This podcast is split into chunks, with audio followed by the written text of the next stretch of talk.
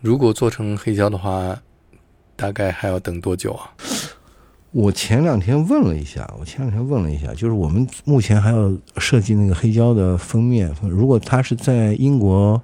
做母带啊或者什么，他要他现在排队时间很长，要半年的时间。对，嗯，就是你可能需要半年的时间才能，我们才能真正拿到这些黑胶。所以这张黑胶等出来的时候，你们下一张专辑已经录完了，对吧？应该录完了，因为在疫情期间，我们已经把新的新的 demo 都做掉了。下一张唱片的 demo 都都做完了，就是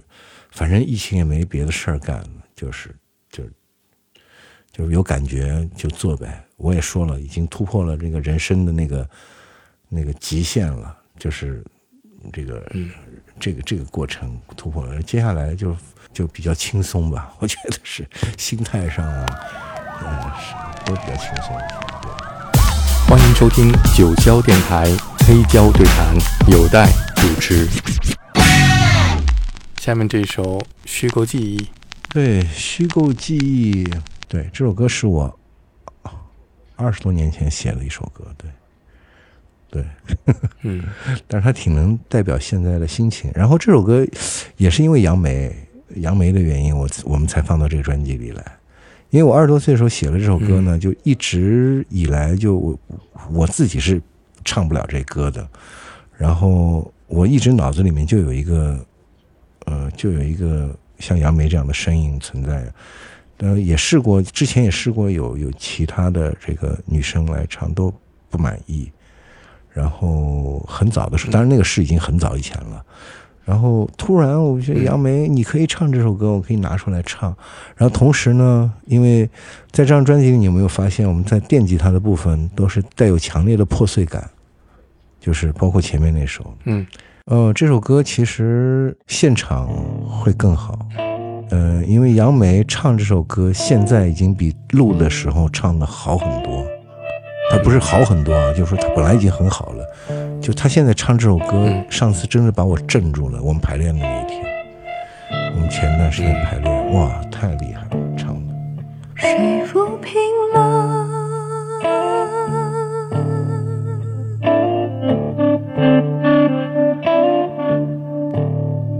自己的伤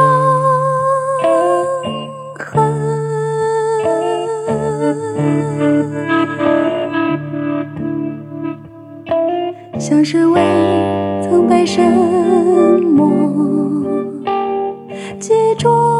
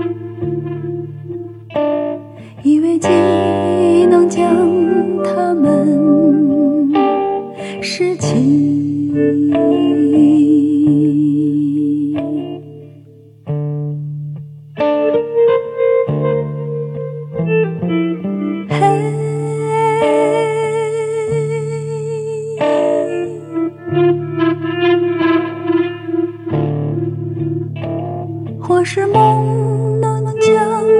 他们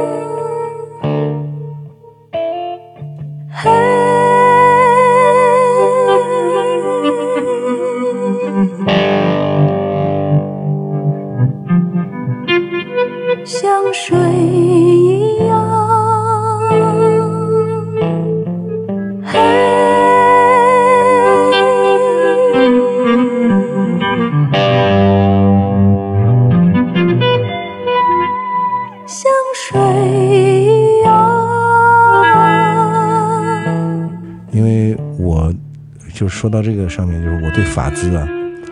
就是这个效果器，我是有情有独钟的喜欢。但是呢，我不认为法兹是一种非常燥的，呃，当然它可以做成很燥的一个音色，但是对我来说，它最有最好玩的地方是我可以用轻重去控制它的破碎感。就是如果我重一点，它就破碎；如果我轻一点，它很温柔；如果温柔一些，它有它有它有很 clean，它是带有人性化的一个改变。所以呢，这张专辑的这个我那个我跟雨果的电吉他禅风里面都有这个东西。就我们俩用了两块不同的发子，但是我们俩都在表现这个内容，就是这种破碎感，并不是要完全 clean 的、完全美的，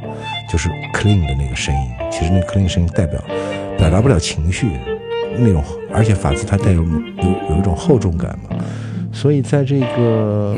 虚构记忆里面，它那个破碎感是非常的强烈的。对，这是一个好玩的东西。对。牛样录过一张专辑，就是他的人生和一把这个破碎的电吉他的声音。嗯嗯，对，尼尔样是我的神啊，当时 我太喜欢他了。对对对，是的。我们这张专辑有一个有意思的地方，就是说，呃，目前戏班他他比较追求的就是我们你们现在这个听到的这个录音，就是大家听众听到的这个唱唱片，现场的还原度是非常高的。对，我们的还原度是非常非常非常非常完整的，就是就是去还原这个这个内容。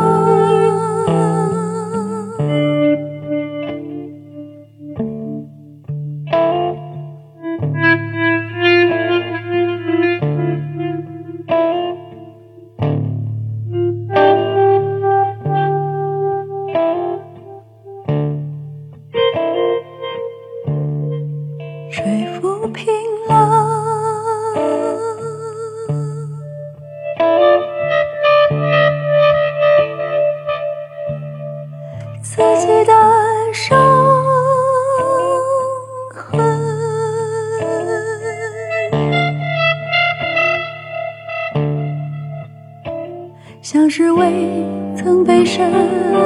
么击中。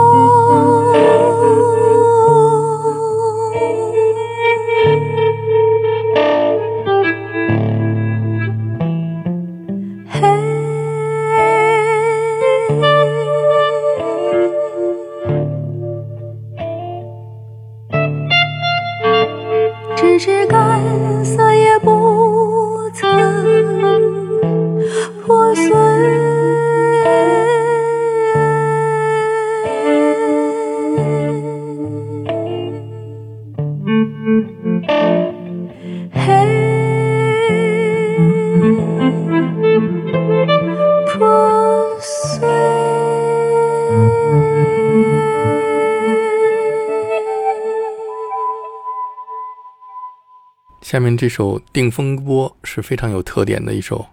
嗯。这是苏轼的词，对，这是。然后是杨梅作曲的吗？对杨梅作曲，然后杨梅他经常有一些让我喜意想不到的事儿发生，就是嗯。他这是他作曲的吧？我们下一张新专辑，其实我们已经做了 demo 了，有他三首他自己写作词作曲的歌，而且他想象我都想象他能写的那么好，无论是词曲他写的都很好，就是说，所以 有很多事儿真是想不到的。对这首歌，他给我的时候，他做的曲真的是把我惊到了，对，确实是惊到了。嗯对。莫听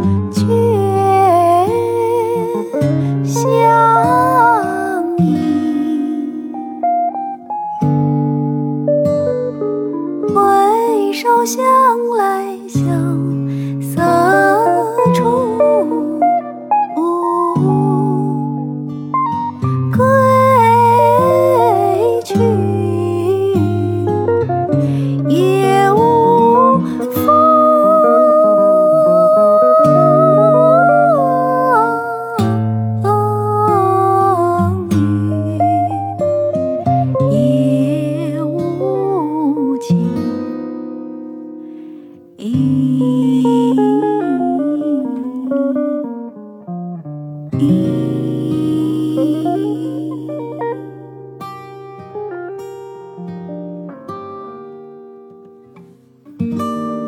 这首歌是这样子的，是。这首歌呢，我呢就是听了这首歌啊，就是杨梅发给我，因为他基本上发给我是这样，他就拿手机录下他的唱，然后给我。然后呢，我当时听完这个唱呢，因为我这个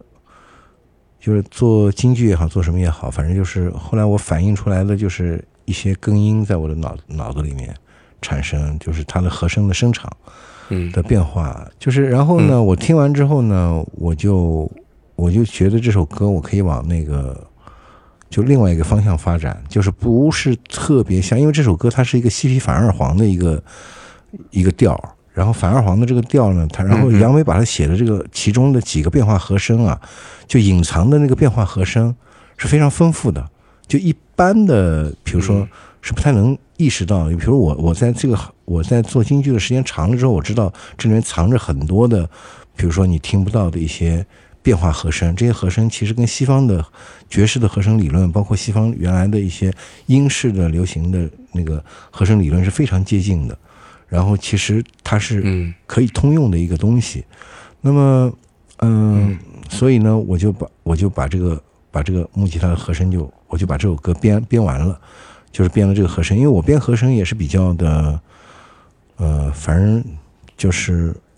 反正跟一般人不一样吧，就是这个整个和声的那个，我是通过耳朵的声场来来去定定性它的这些。然后编完之后呢，然后我就跟于波说：“我说我们可以用爵士的方法去演绎这首歌。那么，然后我的和声呢，就是给，因为于波是一个非常的怎么说，他是一个非常严谨的音乐家，就是说我的和声给他之后，他会他弹的所有的内容都是根据这个和声来的，就我们的 solo 部分，嗯。包括他的所有的那个它的变化，都是在这个和声的基础之上，他要非常了解他。你看啊，他他严谨到什么程度？就他把我这所有的这些和声全部写一遍，每一个小每一拍小节全写下来之后，然后他开始用爵士的方法对照和声去演奏他的电吉他的这个。其实你你看他这个非常自由，其实他他完全他是在一种他是在有限的这个和声的规矩当中展现的无限的自由，这是他的能力。这个专辑里边的醉生梦死的鬼和最后结尾的这个凤还巢，是不是有一个呼应的感觉？是的，是的，遥相呼应。其实我们在想，因为我们说了嘛，我们希望这张唱片是大家可以循环听的一张唱片。那么循环播放的时候，我们就想了这两个曲子之间的联系，而且还有一个就是非常重要的，就是，呃，这个呼应特别有意思，就是我们开头是用杨梅的《金湖》在开头做了一个开场，嗯同时，我们最后一首歌是用杨梅的金腔，就是他来唱青衣的一个感受，来来这两个连贯在一块儿。那么，其实我我是觉得是这样子。其实我呢，我我是觉得我其实知道认识我的人，大家都认识。然后呢，呃，不认识我的人呢，我也其实也无所谓认不认识啊。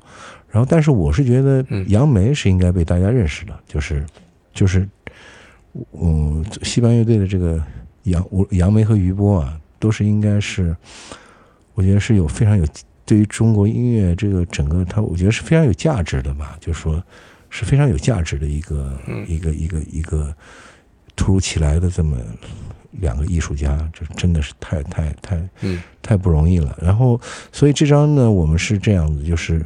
所以杨梅的这个唱，包括最后一个结尾是，其实最后一个是于波跟杨梅两个人完成的，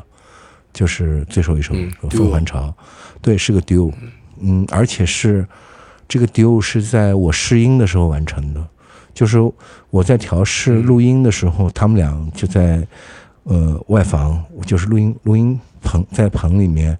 那在棚里面玩儿，然后玩儿的时候呢，我在嗯。调试这个设备录音的时候，我就把他们俩的那个录下来了。录下来了之后，说他们俩即兴的玩的一个一个一个曲子，就是《凤凰巢》。然后我录下来当天我，我就说这首曲子太棒了，这个你们玩的嗯。太好了，太好听了，所以我当天就把它录下来，然后来就是这首歌后来就做了最后的这个，是非常漂亮，就是就是就是真是好听啊！我我其实当天录下来，我晚上听了好多遍，就我 就我自己听了好多遍，太美了，这是。嗯。他明知。也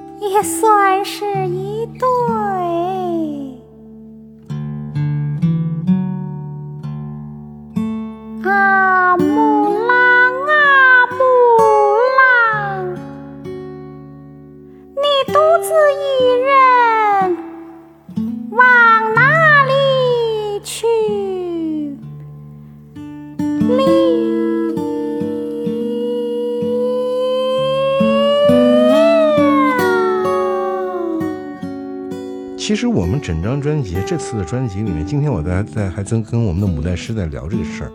就是我们整张专辑呢，这次的话筒呢，其实我使用的是有失误的，就是我们的人声稍微欠缺一些，就我的人声话筒应该会更好，因为当时呢，我这个复古的这个心态啊太强了，所以呢，我用了一个八十年代的 U 八九在录，然后因为我原来录 U 八九录那个八十年代的时候，U 八九的时候收了。呃，收一个吉他音色和贝斯音色都特别好听，然后我用这个 U 八九也录了唱，结果是出了，其实并不是那么满意。就是这次的人声啊，一一其实是应该用个电子管话筒来录的，就是应该换换一颗更好的，或者幺四九啊，什么德利风根的都都可以，就是会比这个呃八九要出色一些，但是。既然这样了，也也没关系啊。就是说我我说，所以谈到这个人生的这个问题呢，就是说，京剧的人生很难录，很难录啊。就是说，因为我们之前不是录了王维佳嘛，然后佳佳给我们录的，就是真的是学这个青衣的角色的这个，他们是要在舞台上不用麦克风，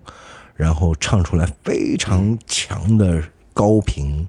然后高中频，然后让观众能够听到的，所以呢，这个呢，其实，在西方的录音的话筒当中，它是实这个音呢。说句实话，这个音对于那些话筒的接受度上来说，它其实并不太待见这这些声音。嗯，因为你要知道，西方的话筒是非常科学的一个一个内容，或者说录的时候，它房间，比如说你要离得很远，所以你要想把这些声音录到。贴近你的耳朵，或者在你面前，像是像这种质感非常强的时候呢，是非常难的，因为它里面有很多的泛音点，会刺破你的这个东西。就是从立体声，西方建造的这个整个系声学系统，包括话筒的这个参数上来说，它确实它会，因为。我们混音就知道，就是说很多，包括它的这个整个的波形平平滑度是最，如果越平滑它是越好听的。但是呢，你要知道，你去录京剧的时候，它没有平滑的，它全是大高峰起来，然后它是某个点的高峰直接起来，它不会有平滑的状态。嗯，所以这个是对我们的整个的出来的声音，就说，但是听众又必须是通过耳机或者通通过话筒收音才能传达嘛。传播这个，所以就是这些唱腔是非常非常的吃亏。如果在现代录音当中，就是非常非常吃亏，因为事实上你在面前，如果如果一个京剧演员在你面前唱一个，你马上会把你征服，因为你的耳朵跟话筒是不一样的。你的敏感度跟那个话筒的敏感度，你马上能收到那个最好听的那个、那个最有情绪的那那个点，你马上会觉得哇，这个太好听了。但如果你通过 speaker 播放听的时候，或者戴耳机听的时候，你会觉得，如果它录进去的时候，你就觉得哇天，能不能刺耳？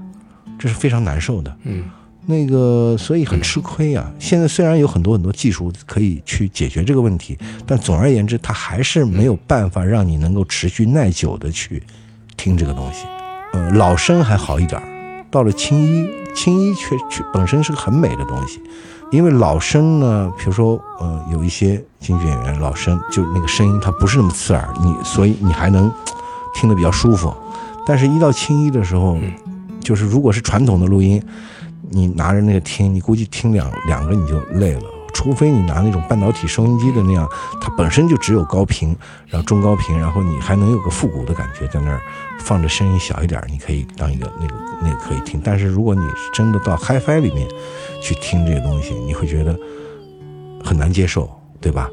所以它它存在着这么一个问题。对。那说回凤还巢呢，因为杨梅呢，它不是专业的那个。就是我们说角儿嘛，他不是专业的这个青衣，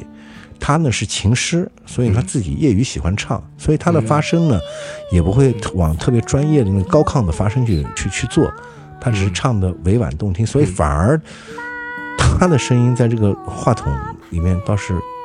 兼容了，就是不抗拒，他的音色里边有很亲密的那种对亲切感觉的对。亲切感。对，嗯所以就是这个呢，就是《凤还巢》这个曲子呢，就最大的特点就是，它让它让人对这个戏曲的唱腔有了亲切感。其实呢是，呃，嗯说句实话，就是杨杨梅这个戏曲唱腔呢，就是如果在传统的正规的发声呢，它是，呃，其实它是不对的，你明白吧？传统是不能这么唱的。但是反而呢，在这个录音当过程当中，它反而让你产生了一个亲切感，而且它可以离你的耳朵非常近，它可以就在你面前一样，嗯它可以表达出这个意思。所以这个其实是一个，呃，相对于难解决的一个问题。我我我我曾经说过，如果想解决这个问题，我们得自己制造话筒，是专门适合京剧的这种唱腔的这种轻易这种高行的，然后把一些频段消除掉，然后专门制造这种话筒来录这样的音乐，可能会特别棒。要不然的话，就是反正就是吃亏。如果是同样的，呃，嗯是用现在市面上的这些话筒，无论是 U 八七、幺四九或者什么，你你市面上这些话筒你去录，他们一定是吃亏的，比流行歌手啊，比什么都吃亏多了，就是就是这个。其实他们是非常棒的唱，很好听的声音，对。反而这种嗯配器简单的唱片，话筒和整个的录音的时候的非常讲究，在以前会说，就是有这么一个说法叫做发烧碟哈、发烧碟，我们还真没有从发烧碟的角度去考虑这个事儿，现在也没有发烧碟这个说法了。对，也没发烧但你觉得碟这个说法。发烧吗？这个唱片做出来以后，呃，我觉得可以做当黑胶，因为我也收黑胶嘛，那我都有一个，我对黑胶有一种热爱。然后呢，但是呢，就是说我之前的作品我也想做过黑胶，但是我都觉得没有到。就戏班之前的，我都我都觉得从声音上啊，从制作完整性上来说，就整个唱片的完整性来说来说，我都都觉得那黑胶好像对不太起一张黑胶哈。然后这张唱片我觉得可以做张黑胶，这张唱片，呃，反正我觉得呃也不能说非常完美吧，就是说，但是它做张黑胶呢，我觉得还对得起这张黑胶了，就是是是我我自己的感觉啊，就是因为我对黑胶的认识啊，其实还是那句话，就是我希望能做我们啊，就是整个我们，就我跟杨梅还有于波，我们包括我们的老丁母带。我们都希望能做出一张，比如说大家能够持续可循环耐听的一张唱片，就是你过多少年之后，你还可以继续去听它，然后你还能觉得嗯不太打扰你，然后你还愿意去听它的这，然后还能够有一些记忆的这唱片，这是我们的，就是呃，就如果能做到这样，我觉得就很满足了，就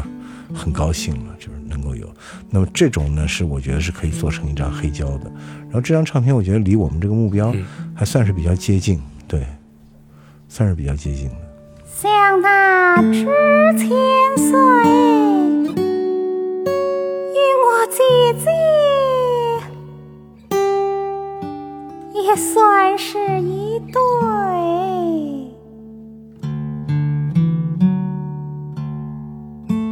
啊，木